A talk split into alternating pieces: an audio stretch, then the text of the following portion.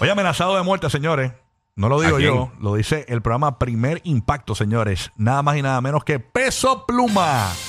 De verdad, pero ¿por qué? ¿Y eso? ¿Por qué y por quién? Escúchalo ahí, dale play. Ay, Dios mío. amenazan al cantante mexicano Peso Pluma en Tijuana por medio de una narcomanta. La policía acudió al lugar, pero no vieron quién la colocó en una cerca. Le advirtieron que no se presente a cantar el 14 de octubre. Y el mensaje fue presuntamente del cártel de Jalisco Nueva Generación. Ay, Ya, ay, entre ay. qué susto, esa gente no come, no come nah, cuento. chacho. ¿Y por qué habrá sido? ¿Por qué? Yo, Peso Pluma, estaría eh, ahora mismo eh, diciendo. Cal- Ah, calificando unas vacaciones. Mano, yo creo que ese día me va a dar COVID, tú sabes. Bueno, su equipo imagino Sí. que tomará cartas en el asunto.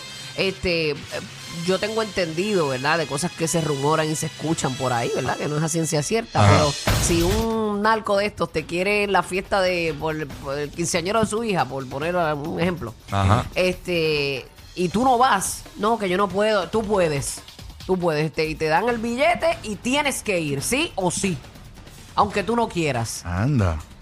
Esa gente tiene poder. Mm. La gente tiene más poder que la policía de allí. Tenemos, me dicen que tenemos al, al- al jefe del cartel llamando a Peso Pluma. Y a La rayos, ¿tienen ese llamada audio? que él le envió a, a las autoridades.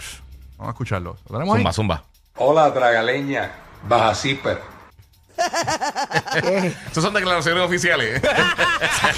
Ese no era.